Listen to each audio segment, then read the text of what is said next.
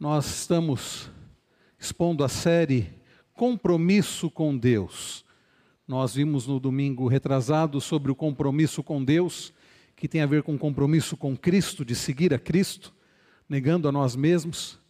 No domingo passado nós vimos sobre o compromisso com Deus, que tem a ver com o compromisso com a Sua palavra. Nós olhamos do capítulo 3 aqui, dos versos 14 a 17. E hoje, queridos, aprenderemos que o compromisso com Deus que é o compromisso também com a sua palavra, implica em termos compromisso de pregar a palavra de Deus. 2 Timóteo, capítulo 4, versos 1 a 5, peço que você acompanhe com fé, com atenção, com interesse a palavra de Deus para a nossa vida. Diz-nos assim: Conjuro-te perante Deus e Cristo Jesus, que há de vir julgar vivos e mortos, pela sua manifestação e pelo seu reino. Prega a palavra insta, quer seja oportuno, quer não, corrige, repreende, exorta com toda longanimidade e doutrina. Pois haverá tempo em que não suportarão a sã doutrina, pelo contrário, cercar-se-ão de mestres segundo as suas próprias cobiças, como que sentindo coceira nos ouvidos, e se recusarão a dar ouvidos à verdade, entregando-se às fábulas. Tu, porém, Sê sóbrio em todas as coisas, suporta as aflições, faz o trabalho de um evangelista, cumpre cabalmente o teu ministério. Até aqui, palavra do Senhor, vamos orar. Pai bendito, louvado seja o teu nome por podermos prestar esse culto de louvor e adoração a ti. O Senhor já tem falado ao nosso coração ao longo deste culto, que o Senhor mesmo tem dirigido através da tua palavra. E agora, ó Pai, no momento da exposição da tua palavra que já foi lida, a tua palavra que é a verdade, a tua palavra que é inspirada, que é útil, nós pedimos que o Senhor ilumine a nossa mente, o nosso coração, nos dê disposição, nos dê entendimento, nos dê interesse. Prepara o nosso coração para que seja um solo fértil, um solo bem preparado para receber a semente que é a tua palavra. Ajuda-me, ó Deus, como semeador, para que essa exposição seja fiel, seja clara, seja, ó Deus, conforme a tua vontade para o coração do teu povo. No nome precioso de Jesus Cristo, nós oramos gratos. Amém.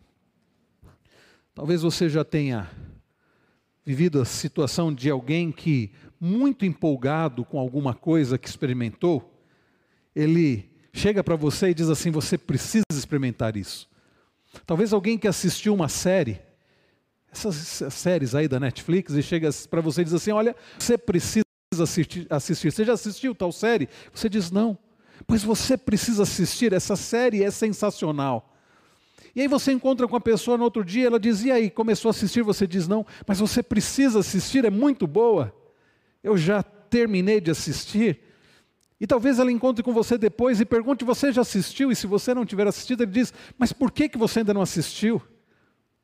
Ou quem sabe, alguém que passou por uma situação que você passou, por exemplo, um problema de saúde, e depois diz assim para você: Escuta, eu tomei tal coisa e foi tão bom para mim, você precisa tomar. E aquela pessoa fica insistindo, afinal de contas, para ela foi uma grande bênção. Eu me lembro, certa feita, encontrei dois irmãos na porta de um supermercado. E então um deles havia feito cirurgia bátrica e estava bem de saúde, estava se exercitando, e quando eu comecei a perguntar, e, e, ele tão empolgado via me contando: Olha, pastor, que bênção que tem sido. Eu tenho é, feito muitos exercícios, eu tenho pedalado muito, e o irmão dele também, e eles começaram a falar dos benefícios de andar de bicicleta, da caminhada, e eles estavam tão empolgados e contando tantas coisas boas, eles quase me convenceram, meus irmãos, foi por pouco, né? Não conseguiram. Mas foi interessante ver o ânimo, a empolgação deles. Sabe, queridos, é estranho, por exemplo, experimentarmos algo que faz-nos tão bem, que fez-nos tão bem, e guardarmos para nós mesmos. Bem, nós vimos na semana passada que a palavra de Deus é inspirada e é útil. E ela é abençoadora. E se você já experimentou da palavra de Deus e tem experimentado da palavra de Deus, como você pode não proclamar essa palavra? Se você recebe um tesouro, algo precioso, algo abençoador para a sua vida, por que é que você não vai compartilhar com os outros? E é sobre isto que o texto que nós lemos fala nesta noite. Depois do apóstolo Paulo ter falado para Timóteo sobre ele permanecer na palavra, que é inspirada, que é útil, ele diz: prega a palavra. Queridos, nesta noite, em resumo, nós vamos aprender que a maior, principal tarefa da igreja, sem dúvida que é glorificar a Deus, mas de forma prática é pregar a palavra do Senhor. Compromisso com Deus é compromisso com a Sua palavra, e compromisso com a Sua palavra é compromisso de pregá-la. Então, nós vamos aprender que devemos pregar a palavra de Deus de forma consciente consciente da urgência, da necessidade, de forma constante, a todo e qualquer momento, de forma competente, estando preparados para isso e de forma completa, cabalmente, independente das oposições. Nós precisamos como igreja do Senhor, pregar a palavra. É isso que nós vamos aprender, resumo, nesta noite. Queridos irmãos, nós vamos aprender isso em quatro partes. E a primeira parte é: devemos proclamar o compromisso com a palavra do Senhor. De pregar a palavra do Senhor deve ser um compromisso consciente. Proclamar a palavra de Deus conscientemente. Nós temos olhado aqui para este texto e no, no, domingo passado nós vimos que o apóstolo Paulo está exortando, está encorajando, está instruindo o jovem pastor Timóteo, que era pastor na igreja de Éfeso, a crer na palavra, a permanecer na palavra. O apóstolo Paulo estava preso, estava no final já da sua vida, próximo ao martírio. Paulo, depois de proclamar a palavra, e como nós podemos ver em Atos 20, não deixando de anunciar coisa proveitosa alguma. O apóstolo Paulo, tendo aproveitado as oportunidades e sido um instrumento nas mãos do Senhor para proclamar a sua palavra, ele que havia assumido um compromisso com Deus e um compromisso com a sua palavra, agora próximo à sua morte, estando ele preso, ele escreve a Timóteo, aquele jovem pastor, talvez ainda inexperiente, talvez tímido, e Paulo vai encorajando aquele nosso irmão do passado, Timóteo, a permanecer na palavra. Paulo, no capítulo de número 3, vai dizer a Timóteo, no início do capítulo 3, que os tempos seriam difíceis. As pessoas seriam egoístas, as pessoas seriam amantes de si mesmas, é isso que significa a palavra ah, no início do capítulo 3, no versículo de número 2. Pessoas que seriam amantes de si mesmas e por isso seriam avarentas, por isso seriam desobedientes, seriam irreverentes, por causa do, de amarem tanto a si mesmas, elas agiriam, teriam, cometeriam outros pecados. E Paulo então diz Tu, porém, aliás, esse, essa série de tu, porém, é muito significativa. Paulo diz: Você, porém, Timóteo, você precisa agir diferente. Tu, porém, diz ele no verso 14, permanece naquilo que aprendeste, permanece na palavra. Então, nós vimos na, no domingo passado que compromisso com Deus tem a ver com compromisso com a palavra, permanecer na palavra. Paulo diz: permanece na palavra, porque a palavra de Deus ela é inspirada, diz ele no verso de número 16, porque a palavra de Deus é útil, diz ele também no verso de número 16. Então, queridos, nós precisamos ter compromisso com a palavra de Deus. Não há como ter compromisso com Deus e não ter compromisso com a Sua palavra. E compromisso com Deus, tendo compromisso com a Sua palavra, inevitavelmente deve nos levar a ter compromisso com a pregação, com a proclamação da palavra do Senhor. Irmãos queridos, Paulo está então instruindo Timóteo. E Paulo nos, nos, chama, nos chama aqui ao serviço de levar em consideração a palavra do Senhor, a vontade do Senhor, a, aquilo que nós devemos anunciar da palavra do Senhor. Vejam como diz, como ele começa o verso de número, de número primeiro: Conjuro-te perante Deus e Cristo Jesus. Conjuro-te. O que é que Paulo está dizendo aqui? O que significa esse conjuro-te? Eu tenho incentivado aos irmãos a terem mais de uma versão bíblica. Alguns de vocês, além de ter a revista e atualizada, já tem a nova Almeida atualizada, que é a Bíblia da edição comemorativa. E se você puder ter uma Bíblia, por exemplo, nova versão internacional, NVT, nova versão transformadora, é muito bom. E hoje, com a facilidade da internet, você pode consultar pela internet. E quando nós olhamos, por exemplo, esse verso de número 1, onde diz: Conjuro-te, Na nova Almeida atualizada diz: peço a você com insistência. Eu peço a você com insistência. Vejam, meus irmãos, como devemos pregar a palavra de Deus, compromisso com a palavra, é compromisso com a pregação da palavra, um compromisso consciente. Paulo, ao dizer conjuro-te, ele está mostrando a seriedade da coisa. Ele diz: peço a você com insistência. A nova versão transformadora traduz assim: eu lhe digo solenemente. Sabe quando você vai dizer algo muito importante para alguém, você diz assim: presta bastante atenção. Isso é muito sério. O que eu vou dizer a você é muito sério. É o que Paulo está dizendo aqui. A nova tradução na linguagem de hoje diz: ordeno a você com toda firmeza. Bem, o que Paulo está dizendo é presta atenção. Como se ele pegasse é, Timóteo assim, né, pelo colarinho e dissesse: Olha, Timóteo, presta bastante atenção que isso é muito sério.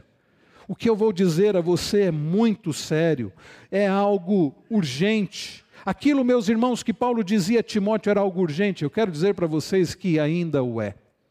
O compromisso de pregar a palavra ainda é algo urgente.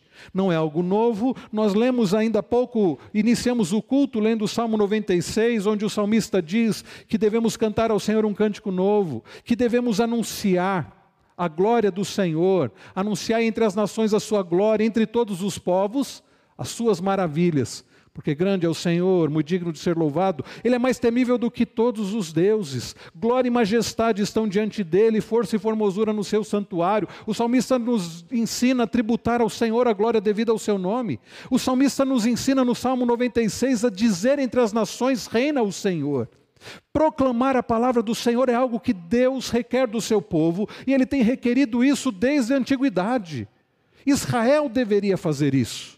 Hoje pela manhã nós nos lembramos, na aula sobre cosmovisão, das palavras do profeta Jeremias ao povo lá na Babilônia, no cativeiro, ali eles deveriam fazer diferença, porque o povo de Deus é chamado a ser luz para as nações. E aqui, queridos irmãos, o apóstolo Paulo está mostrando para Timóteo a seriedade do assunto. Ele diz: Conjuro-te, preste atenção, conjuro-te perante Deus. Timóteo, presta atenção. E olha o que Paulo vai dizer: perante Deus e Cristo Jesus. O que Paulo está dizendo, olha, Timóteo, presta atenção, a coisa é muito séria. Eu estou dizendo isso diante de Deus, diante de Cristo. Deus é a minha testemunha, Deus é a nossa testemunha, Deus é testemunha do que eu estou te dizendo.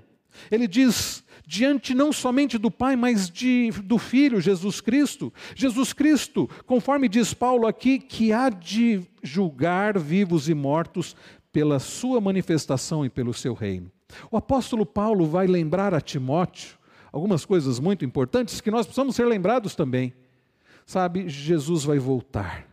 E Jesus vai julgar. E Jesus não vai voltar como ele veio, ele não virá como ele veio da primeira vez, como cordeiro para o matadouro, não, ele virá em glória. Ele virá, queridos, numa manifestação gloriosa e ele irá julgar. Paulo diz: Conjuro-te perante Deus e Cristo Jesus, que há de julgar vivos e mortos pela sua manifestação e pelo seu reino. Jesus Cristo, aquele que virá julgar vivos e mortos. Aqui Paulo está se referindo ao julgamento final.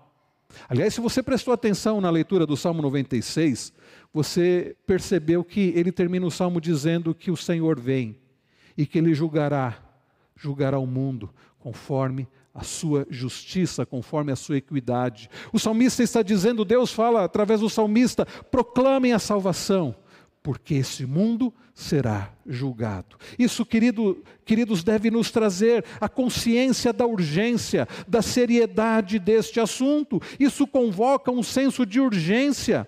Paulo menciona a segunda vinda de Jesus Cristo, o seu reino que está sendo estabelecido. Você não pode ficar indiferente a, a esta verdade. Jesus virá. Quantas pessoas estão caminhando a passos largos para o inferno? Quantas pessoas nunca ouviram falar do Evangelho do nosso Senhor Jesus Cristo? Quantas pessoas na igreja ainda têm dúvidas, ainda precisam crescer à semelhança de Cristo e a palavra precisa ser pregada? Isso convoca um senso de urgência. Por isso que eu digo, a primeira palavra é pregar, a primeira coisa a considerar é pregar a palavra com consciência. Nós precisamos ter consciência da urgência. Haverá um julgamento final. Jesus vai voltar e há algo a ser feito até lá. Como é que você tem vivido em relação a isso? De forma indiferente, apática?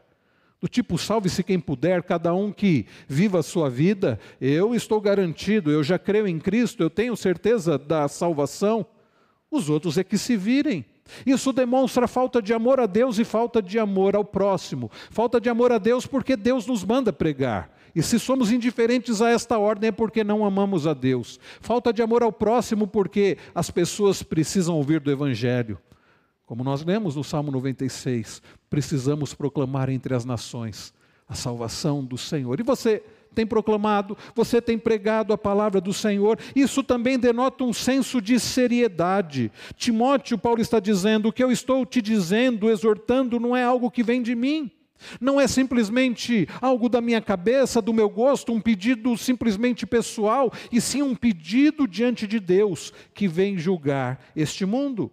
Quando Paulo diz assim, conjuro-te perante Deus e Cristo Jesus, ele está mostrando a seriedade do assunto. Então nós precisamos ter essa consciência da seriedade. John Stott, no seu comentário, ele diz o seguinte: o mais forte de todos os incentivos à fidelidade é saber que a ordem foi dada pelo próprio Deus. Então precisamos ter compromisso de pregar a palavra, porque não é algo que a igreja está dizendo, não é algo que o pastor está dizendo, é algo que o próprio Deus está ordenando. Conjuro-te é algo muito sério. Isso também nos traz um senso de esperança, consciência de esperança, porque, meus irmãos, pensar que Jesus vai voltar, para aqueles que pertencem a Cristo, não deve nos levar a temer, a ter medo, não deve nos levar ao desespero, pelo contrário, deve nos levar a ter esperança, deve nos levar a desejar a volta bendita do nosso Senhor Jesus Cristo. Isso, meus irmãos, mostra que é uma missão a respeito de Cristo, do reino dele e da manifestação dele. Jesus vai voltar, Jesus, queridos, vai triunfar de forma clara, de forma real. Se bem que ele já triunfa de forma real, mas de forma visível e completa, ele vai estabelecer de forma completa o seu reino. Eu acho interessante como o reverendo Hernandes Dias Lopes coloca no seu comentário, ele diz: Somos o povo que não apenas aguarda ansiosamente a volta de Cristo, mas o povo que ama a vinda do Senhor. Aliás, Paulo, quando nós olhamos no verso de número 8, ele vai mostrar que ele também ansiava isso. Ele diz assim: Já agora tendo consciência de que estava próxima à sua morte, ele diz: A coroa da justiça me está guardada, a qual o Senhor, reto juiz, me dará naquele dia, e não somente a mim, mas também a todos quantos amam a sua vinda. Receberemos a coroa da vida àqueles que amam a sua vinda. Você ama a vinda do Senhor Jesus? Você tem exclamado: Maranata, ó vem Senhor Jesus? Devemos pregar a palavra com consciência, consciência da urgência, consciência da seriedade, consciência da esperança. A segunda vinda de Cristo será absolutamente diferente da primeira, como eu já disse, Jesus julgará vivos e mortos, grandes e pequenos, reis e vassalos, virá com grande poder para esmagar debaixo de seus pés todos os inimigos. Os seus inimigos serão lançados debaixo dos seus pés, virá para estabelecer seu reino de glória. Então, queridos, a Bíblia diz que todo joelho se dobrará, toda língua confessará que Ele é o Senhor. Irmãos, isso deve nos levar à esperança. Esse é o primeiro ponto da mensagem desta noite. Precisamos ter compromisso com a proclamação da palavra, e esse compromisso requer consciência consciência da urgência, da seriedade e da esperança. Mas, amados e queridos irmãos, em segundo lugar, nós aprendemos olhando para este texto que devemos ter compromisso com a pregação da palavra do Senhor de forma constante, compromisso de pregar a palavra constantemente. Olhe comigo, verso de número 2, o início do verso de número 2. Diz Paulo: prega a palavra, insta, quer seja oportuno, quer não prega a palavra. Paulo aqui, queridos, ele usa uma expressão que significa proclamação. Então, a essência do ministério da igreja, do nosso ministério, é a pregação da palavra. Diz Paulo, prega a palavra. Insta, quer seja oportuno, quer não. Aqui significa proclamar o evangelho constantemente. A expressão aqui do grego, né, querisson, proclamar, publicar, significa pregar publicamente. É um pouco diferente daquilo como nós conhecemos como evangelizar, do tipo você está num consultório e você evangeliza, alguém te telefona, como um presbítero comentou após a reunião do conselho sexta-feira, né, que alguém do tele, de telemarketing ligou para ele, ele aproveitou para evangelizar. Isso é pregar também a palavra. Ou quando você tem um amigo, um colega e você aproveita para evangelizar, sim, isso é pregar a palavra. Mas a expressão que Paulo usa aqui é a expressão de que significa proclamar publicamente. É a pregação pública da palavra do Senhor. É quando, por exemplo, um pregador faz como eu estou fazendo agora, abre a palavra e expõe a palavra publicamente. É isso que Paulo está dizendo para Timóteo: Timóteo, você, como um pastor, pastor da igreja de Éfeso, você deve proclamar o evangelho, proclamar a palavra, publicar. Eu acho interessante como o falecido doutor Valdir Carvalho Luz traduziu este, esta palavra, ele traduziu literalmente arauteia a palavra. Por que arauteia a palavra? Você se lembra da figura do arauto? Que era o arauto? O arauto era alguém enviado por uma autoridade, por exemplo, por um, por um rei, por um príncipe, uma autoridade. Então o arauto chegava numa determinada cidade e diante das pessoas, diante do povo, ele abria assim o rolo, né? E ele começava a anunciar. E ele diz conforme a palavra do rei fulano de tal, e ele lia aquilo. Queridos, é isto, é esta ideia. Nós devemos ser arautos do, do Senhor e, como arautos do Rei, nós devemos proclamar aquilo que é a Sua palavra. Então, meus irmãos, o arauto é um homem comissionado, instaurado com autoridade para anunciar publicamente uma mensagem. Todos somos chamados a proclamar a palavra de Deus, todos somos chamados a evangelizar, mas Paulo aqui está se referindo à pregação pública, como eu disse. E aí o que diz o, o, que diz o texto? Prega o quê? A palavra. Irmãos, isto é digno de ah, nós observarmos, porque o que acontece é que, por mais é, é, é claro que esteja aqui, a verdade é que, infelizmente, em muitos púlpitos não é a palavra que é pregada. Em quantos lugares o que é pregado é a imaginação do pregador, é o seu testemunho pessoal, e muitos pregadores gostam de falar muito de si mesmos.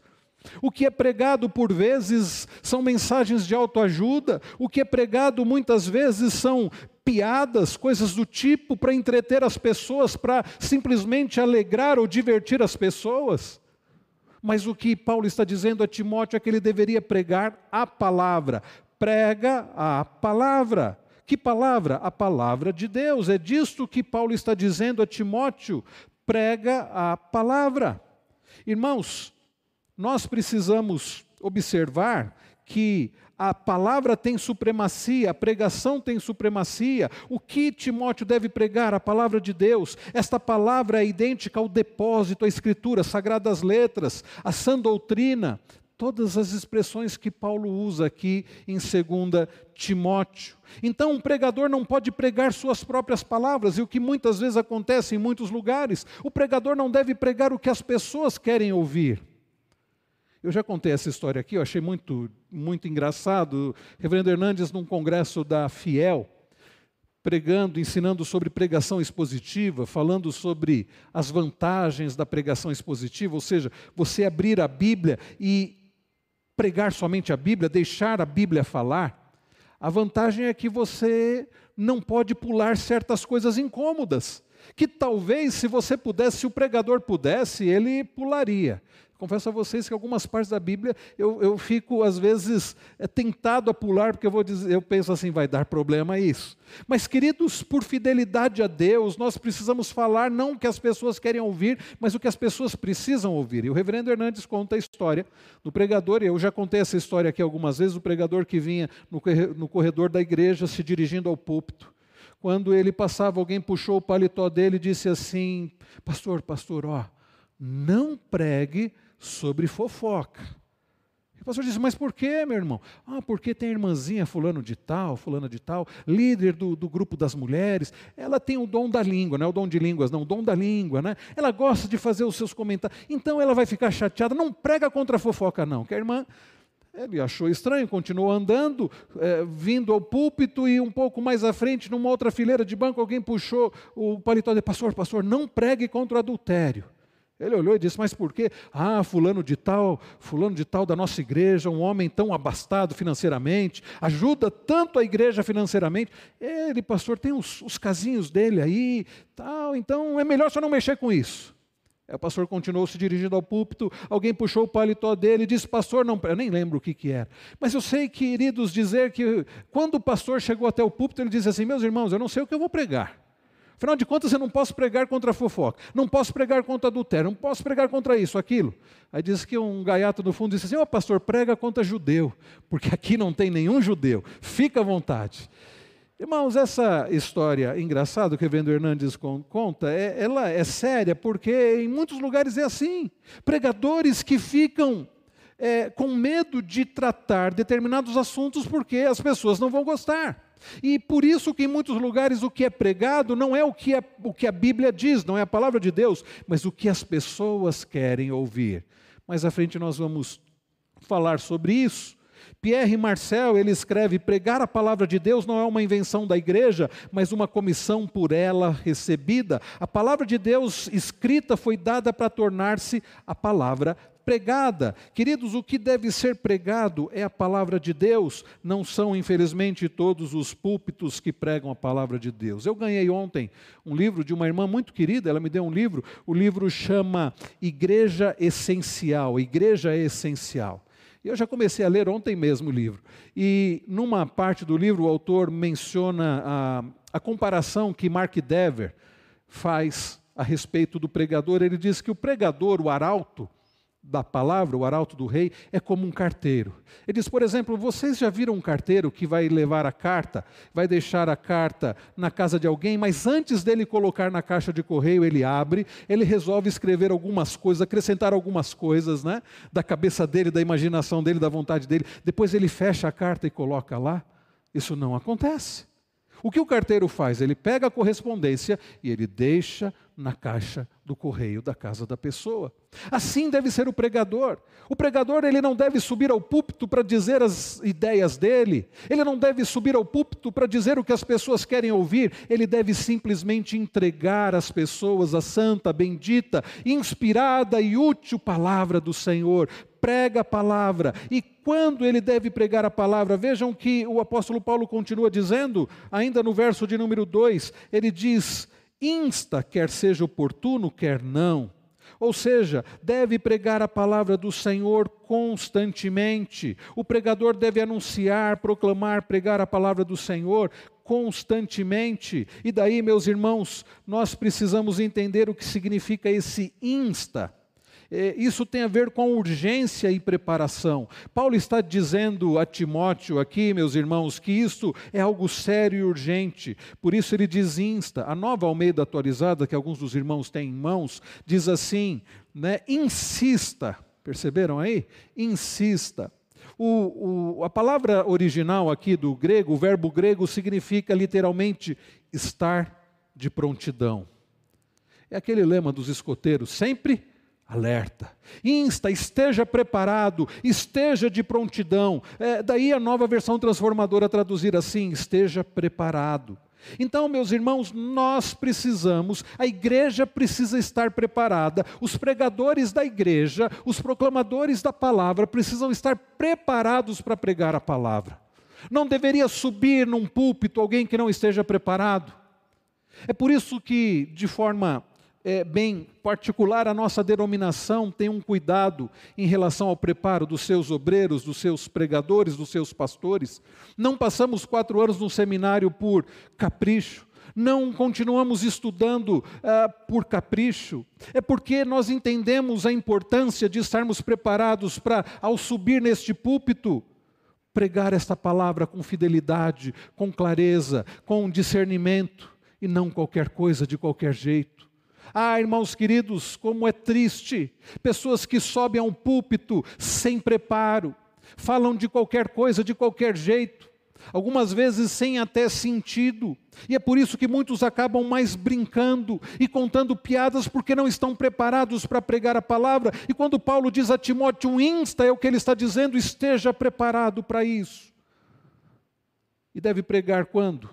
Vejam a continuação do verso de número 2. Quer seja oportuno, quer não. Significa que, meus irmãos, a tempo, ou, ou, ou como, ah, como aparece também, né? A tempo ou fora de tempo. Queridos, nós precisamos pregar a palavra, sempre, em toda e qualquer situação. A NVT diz: quer a ocasião seja favorável, quer não. Sabe, irmãos, não cabe a nós saber se é favorável ou não. Não cabe ao pregador ficar pensando, será que é o tempo oportuno ou não? Não cabe àqueles que vão ouvir considerar se é momento oportuno de ouvir a palavra ou não. Quem decide isso é Deus e sempre é oportuna a pregação da palavra. Irmãos, cabe a nós lançar a semente. A pregação da palavra, então, é o centro do ministério da igreja. Compromisso com Deus tem a ver com compromisso com a Sua palavra, como nós vimos domingo passado, olhando para o capítulo 3, dos versos 14 a 17. E compromisso com Deus tem a ver com a proclamação da Sua palavra. Proclamação consciente e proclamação constante, a tempo e fora de tempo. A pregação da palavra, meus irmãos, é o centro do ministério da igreja. A igreja deve fazer ação social? Sem dúvida alguma. Mas sabe, tem muitas ONGs que também podem. A igreja pode promover educação formal, alfabetização? Pode. Que bom quando a igreja faz isso. Mas há outras instituições que podem fazer. Agora, a proclamação da palavra não cabe a ONGs, a escolas, a outros movimentos, a proclamação da palavra é algo exclusivo da igreja do Senhor Jesus. Então, por isso, meus irmãos, a palavra deve ser pregada constantemente, a tempo ou fora de tempo, quer seja oportuno ou não, sempre pregar a palavra. Mas, terceira coisa, queridos, nós devemos proclamar a palavra de Deus de forma consciente, em relação à urgência, a, também à seriedade. Nós devemos proclamar a palavra de forma constante e nós devemos pregar, pregar, a palavra, proclamar a palavra. E em terceiro lugar, de forma também competente. Olha a continuação do versículo de número 2. Corrige, repreende, exorta com toda longanimidade e doutrina. Competência para pregar a palavra do Senhor. Quando o apóstolo Paulo diz aqui, meus irmãos, corrige, significa significa que, que há pessoas que entendem errado a palavra de Deus. É por isso que precisa haver competência por parte do pregador em aplicar a palavra de Deus, que, como nós aprendemos na semana passada, olhando para o versículo de número 16, que ela é útil para ensinar, para repreender e também para corrigir.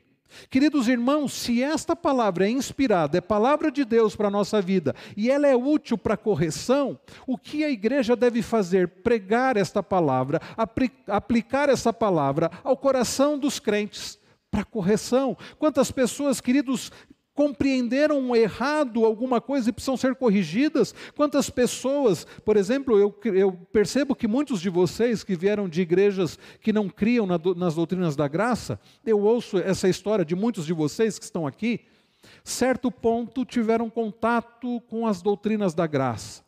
Descobriram que a salvação é única e exclusivamente pela graça. Aliás, não só a salvação, tudo é pela graça de Deus e tiveram, foram corrigidos. É interessante isso, né? Alguns de vocês chegam aqui dizendo, pastor, parece que é, foi uma nova conversão, ou parece que eu me converti agora. Eu aprendi a palavra de um jeito, achando que eu precisava conquistar a salvação, me esforçando com medo de perder a salvação, até que eu pude compreender a graça de Deus, o evangelho da graça, e isso foi libertador. Não é a palavra de Deus corrigindo? E é isso mesmo, meus irmãos. Então, a é, isso, essa é ideia, corrigir. Também Paulo usa outra expressão, ele diz corrige e ele diz também repreende. Há também então aqui o aspecto de correção das ações das pessoas. É quando você confronta alguém diretamente, a pessoa está agindo de forma contrária à palavra e você então usa a palavra, assim como Jesus diz lá em Mateus 18, você chama a pessoa e você diz, você está agindo errado, e você faz isso com amor, deve ser sempre com amor, e você corrige, repreende aquela pessoa, mostra a palavra de Deus, diz isso, você está agindo de forma contrária, porque a palavra de Deus, conforme nós vimos na semana passada, ela é útil também para repreensão. E Paulo diz aqui também, ele usa uma outra expressão no verso de número 2, ele diz: exorta com toda longanimidade e doutrina. A palavra aqui, exorta, do original aqui, do grego, é chamar ao lado, né? Significa uh, você, você pegar a pessoa, chamar para o seu lado, e aqui é o sentido de você encorajar a pessoa. Às vezes nós usamos exortar no sentido de corrigir, mas exortar tem mais a ver com encorajar. Aliás, dessa palavra, né, paracalesson, é que vem a palavra paracaléu, que é a palavra para consolador. É a palavra utilizada para o Espírito Santo como nosso consolador. Então, meus irmãos, a palavra de Deus também serve para consolar. Quantas pessoas precisam de consolação e você não vai consolar a pessoa falando mentiras, ilusões, mas a palavra do Senhor, como diz Davi, a lei do Senhor que restaura a alma, é a, é a palavra do Senhor que traz refrigério, é a palavra do Senhor que alegra o coração, diz Davi lá no Salmo 19. Então, Paulo está dizendo para Timóteo: a palavra de Deus tem poder para isso para confortar, para consolar, para encorajar as pessoas. Então ele diz: corrige, repreende, exorta. E de que forma? Ele diz com toda longanimidade e doutrina. Uma versão bíblica diz com paciência e bom ensino. Irmãos, quantas vezes nos falta é paciência para pregar a palavra. Quantas vezes essa falta de paciência vai mostrar falta de confiança na soberania de Deus? Queremos pregar e logo que a pessoa é, se converte, ou queremos ensinar a igreja e que todos se tornem semelhantes a Cristo instantaneamente, não é assim. Deus, Ele nos dá os meios, mas é Ele quem dá o resultado, é Ele quem converte, é Ele quem muda o coração das pessoas. A nossa tarefa é pregar a palavra, é lançar a semente. E essa pregação envolve, conforme diz Paulo, doutrina, ou seja, evangelho, explicação sobre a obra de Cristo. Daí, mais uma vez, a importância dos pregadores estarem preparados. Não é à toa que nós continuamos a estudar, não é porque não temos o que fazer, não é porque queremos deixar um currículo ah, invejoso, é porque nós entendemos a necessidade de estarmos preparados, de conhecermos doutrina, para alimentar de forma correta o povo de Deus. Queridos, então nós devemos pregar a palavra. Compromisso com Deus é compromisso com a palavra. Compromisso com Deus é compromisso com a pregação da palavra. Pregação consciente. O que mais, meus irmãos?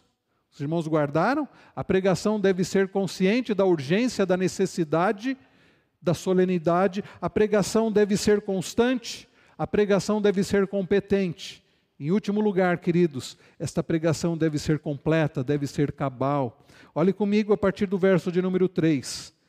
Pois haverá tempo em que, em que não suportarão a sã doutrina, pelo contrário, cercar-se-ão de mestres segundo as suas próprias cobiças, como que sentindo coceira nos ouvidos, e se recusarão a dar ouvidos à verdade, entregando-se às fábulas. Tu, porém, olha mais uma vez o tu, porém, Sê sóbrio em todas as coisas, suporta as aflições, faze o trabalho de um evangelista, cumpre, prestem atenção, cabalmente o teu ministério. Queridos, compromisso com a pregação da palavra é compromisso de pregar a palavra de forma cabal, conforme diz Paulo aqui, de forma completa. Irmãos, Paulo diz a Timóteo que ele deveria pregar a palavra. Mas percebam que Paulo não diz que tudo vai ser um mar de rosas, que todos vão receber alegremente a palavra, e como às vezes acontece, dizem assim: Olha, pastor, o sermão foi uma bênção, era tudo que eu precisava ouvir. Às vezes a gente ouve uma coisa desse tipo, mas quantos talvez não digam, mas saiam assim: que, que foi isso? Como ele teve coragem de falar uma coisa dessa? Não quero ouvir mais isso, vou para outra igreja. Paulo vai dizer a Timóteo que as pessoas não iriam querer ouvir a palavra e Timóteo deveria insistir, porque isso aconteceria e ele precisava cumprir o ministério de forma completa, apesar de toda essa contrariedade.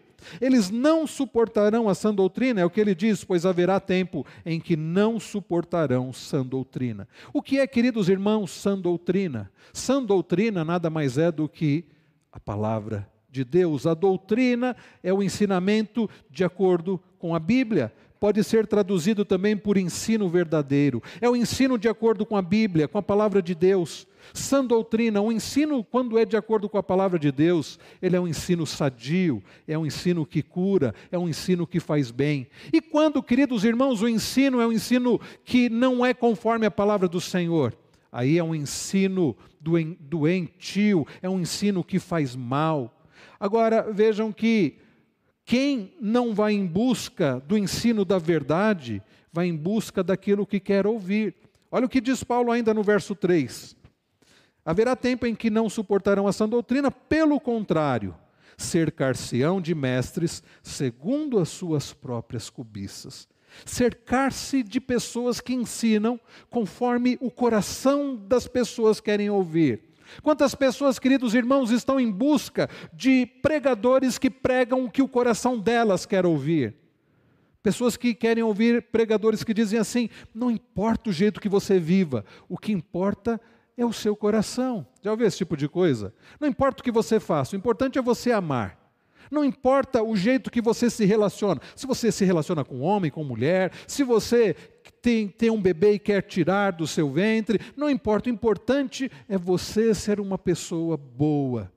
O importante é você amar. Quantas pessoas estão em busca de pregações assim? Querem ouvir coisas do tipo: olha, vai dar tudo certo, Deus sempre vai te abençoar, Deus tem o melhor para a sua vida. Ou já ouviu aquilo? O melhor para a sua vida ainda está por vir? Bom, que eu saiba, Jesus já veio. O que é melhor do que Cristo? Pessoas que querem ouvir somente aquilo que o coração delas é, deseja. É isso que Paulo está dizendo. E como isso é comum nos nossos dias, e já acontecia nos dias de Paulo. Pessoas que vão se cercar de pregadores, de mestres, que vão falar o que o coração delas quer ouvir. Quem não vai em busca da verdade vai em busca de mentiras, de fábulas. Verso de número 4. E se recusarão. Aliás, antes disso, ele diz assim, né? Como que sentindo coceira nos ouvidos. A ideia aqui, coceira nos ouvidos, comichão, é aquela pessoa que quer ouvir muito determinadas coisas. A pessoa quer ouvir sobre prosperidade, quer ouvir sobre uh, atualizar a Bíblia para viver de qualquer jeito. Eles têm comissão no ouvido. E essas pessoas vão buscar mentira. Verso 4: E se recusarão a dar ouvidos à verdade, entregando-se a fábulas. Fábulas aqui significa mitos, significa lendas, significa mentiras. As pessoas não querem ouvir a verdade, a verdade machuca, a verdade confronta, a verdade é como um remédio amargo que sim vai servir para nos curar, mas quantos não querem a cura? Quantos querem apenas ouvir aquilo que é agradável? Bom, aqueles que não buscam mudança, aqueles que não buscam a cura, que querem apenas ouvir o que o coração deseja, vão buscar mentiras, vão buscar fábulas, como certamente agradou ao coração de Eva, não a palavra de Deus, mas a palavra da serpente, que diz assim: não, Deus falou que vocês, ah, se comerem desse fruto, vocês vão morrer. Coisa nenhuma. Pelo contrário, vocês serão iguais a Deus. Neste momento, nós lemos em Gênesis 3. Quando a mulher ouve que eles não morreriam e que eles seriam iguais a Deus, a mulher começa a olhar para aquele fruto e passa a desejar aquele fruto. Ela preferiu as fábulas da serpente do que a palavra santa e bendita de Deus. O que você quer? É a sã doutrina? É a palavra de Deus? É aquilo que você precisa ouvir? É aquilo que vai te conformar à imagem de Cristo? É aquilo que por vezes vai machucar, vai te humilhar, vai expor o seu pecado?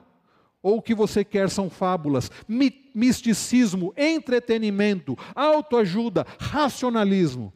Bem, eu não sei se é boa ou a péssima notícia, é que está cheio de lugar, está cheio de igreja que ensina isso. Essa, graças a Deus, não é uma delas. E não é porque tem quem queira, uh, quem não queira a palavra, que a igreja não deve pregar a palavra. Paulo diz para Timóteo: continue pregando, continue insistindo, continue proclamando. Prega a palavra. Paulo está dizendo a Timóteo: prega a palavra, ainda que tenha gente que não queira ouvir. E terá. Prega a palavra. Irmãos queridos, No verso 5 ele diz: Tu, porém, se sóbrio em todas as coisas. O que Paulo está dizendo para Timóteo é mantenha a sobriedade em todas as situações. Num português aqui mais mais declarado é não perca a cabeça. Timóteo, a coisa vai ser difícil. Vai ter gente que vai te criticar, vai ter gente que vai dizer não quero ouvir isso, vai ter gente que vai abandonar. Não perca a cabeça, não desista. Ele diz: suporta as aflições. É essa a ideia. Não vai ser fácil.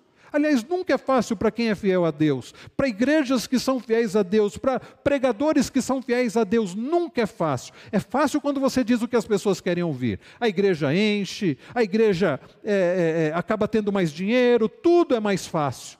Mas desagrada a Deus, não é o que Deus quer, não é o que vai causar mudança, não é o que vai causar salvação, santificação na vida das pessoas. Por isso, Paulo diz a Timóteo, diz para nós hoje: vamos continuar fiéis pregando a palavra. Ele diz: ah, faz o trabalho de um evangelista, ou seja, a obra de evangelismo não é simplesmente para salvação.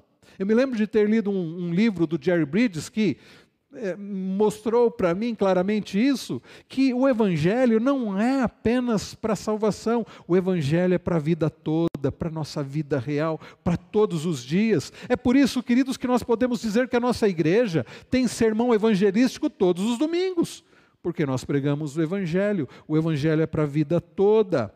Cumpre cabalmente o teu ministério, diz o apóstolo Paulo, ou seja, realize todo o ministério que te foi confiado. Queridos irmãos, nós aprendemos nessa noite que nós precisamos ter compromisso com a palavra, como vimos no domingo passado, e o compromisso com a palavra tem a ver com o compromisso da proclamação da palavra.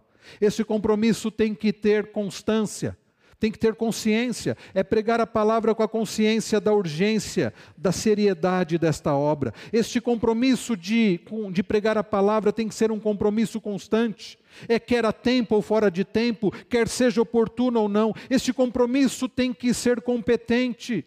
Precisamos ter competência conhecimento da palavra, para que possamos corrigir, repreender, para que possamos pregar a palavra para confortar. Este compromisso precisa ser é, cabal, precisa ser completo. Não podemos desistir, apesar de muitos não quererem ouvir a palavra. É o que nós aprendemos nesta noite. Você tem tido compromisso com a palavra? E mais, você tem tido compromisso de proclamar esta palavra através da sua vida? Queridos irmãos, nós podemos, porque nosso Senhor Jesus Cristo, Ele que é a palavra encarnada, o Verbo encarnado, Ele que veio a este mundo, Ele que, sendo a palavra de Deus, se fez carne, Ele que entregou o seu corpo na cruz e disse, ao estar com os seus discípulos, a bendita palavra: Isto é o meu corpo que é dado por vós. Ele, queridos, que instituiu a ceia do Senhor, tomando o cálice, dizendo: Este é o cálice da nova aliança do meu sangue. Ele que disse: Fazer isso todas as vezes que o comerdes e o beberdes em memória de mim. Ele tem poder e interesse para nos auxiliar a vivermos conforme a vontade dEle, a proclamarmos a palavra dEle, a evangelizarmos dizendo quem Ele é, o que Ele fez, que Ele veio e que ele voltará. Queridos, nós proclamamos a palavra quando nós participamos da ceia, daqui a pouco as crianças vão descer. E é importante que elas assistam, porque esta é uma pregação. Quando, queridos, nós pegamos o pão e nós dizemos: Este é o meu corpo que é dado por vós, nós estamos ensinando que Jesus Cristo entregou o seu próprio corpo. Porque nós, mesmo que entregássemos o nosso próprio corpo, isso não valeria de nada. Somos pecadores, indignos, mas Jesus Cristo, justo, o próprio Filho de Deus, entregou o seu corpo por amor a nós. Quando, queridos, nós tomamos do cálice, nós estamos ensinando que Jesus Cristo verteu o seu próprio sangue, sangue que tem poder de purificar pecados, o Cordeiro de Deus que tira o pecado do mundo. Por isso, ao participarmos da ceia do Senhor, nós estamos proclamando a palavra do Senhor. E Jesus disse que nós devemos fazer essa proclamação, devemos participar da ceia do Senhor até que ele venha. Feche os seus olhos, vamos orar nesse instante. Nós aprendemos que devemos ter compromisso com a pregação da palavra. Ah, queridos, quantos precisam ouvir. Mesmo aqueles que fogem da palavra, eles também precisam.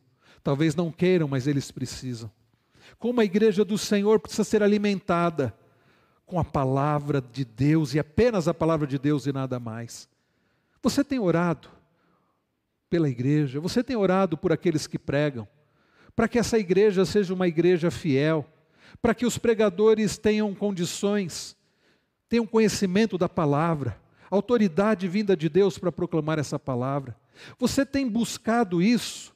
Você tem incentivado a igreja, a liderança da igreja, o conselho da igreja, para que essa igreja continue sendo igreja proclamadora da palavra. E você, no seu dia a dia, tem proclamado a palavra, tem pregado a palavra? Irmãos queridos, isto é uma obra urgente. Jesus vai voltar e vai julgar este mundo. Esta é uma obra muito séria. É vontade de Deus, é a ordem do Senhor pregarmos a palavra, anunciarmos a palavra do Senhor. Essa obra precisa ser feita não apenas com consciência, mas com constância. Devemos pregar a palavra de Deus sempre, a todo e qualquer tempo. Você tem aproveitado as oportunidades? Devemos pregar a palavra do Senhor com competência. Você tem, talvez você tenha dado a desculpa, mas eu não sei pregar.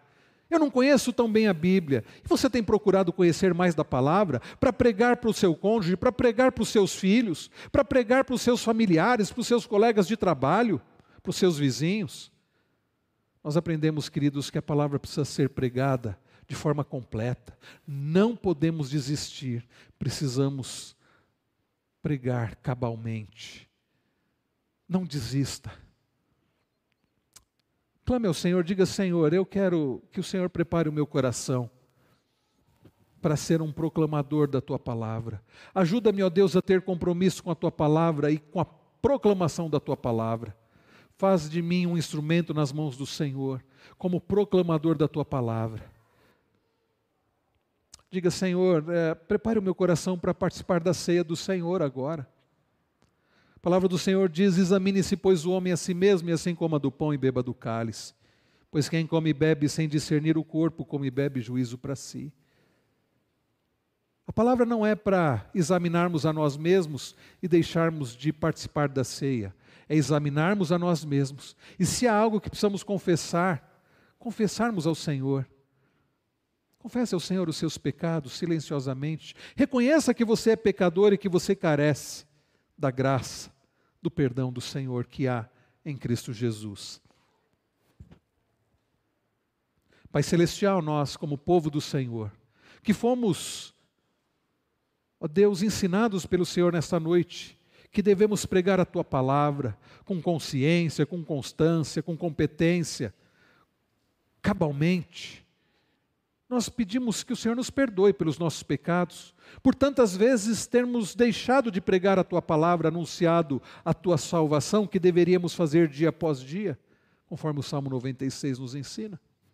Ajuda-nos, ó Deus, e, ó Pai, prepara o nosso coração agora para participarmos da mesa do Senhor que todos, que aqueles que ainda não compreenderam, possam compreender, porque essa é a pregação do teu evangelho, a participação da mesa do Senhor. É quando nós nos lembramos o sacrifício de Cristo. Senhor, queremos reafirmar o nosso compromisso com o Senhor. Consagramos as nossas vidas e consagramos os elementos que aqui serão utilizados. Separamos do uso comum este pão, este fruto da uva, para agora este momento tão especial abençoa-nos, santifica-nos, através da real presença de Cristo na ceia do Senhor. E é no nome dele que oramos gratos. Amém.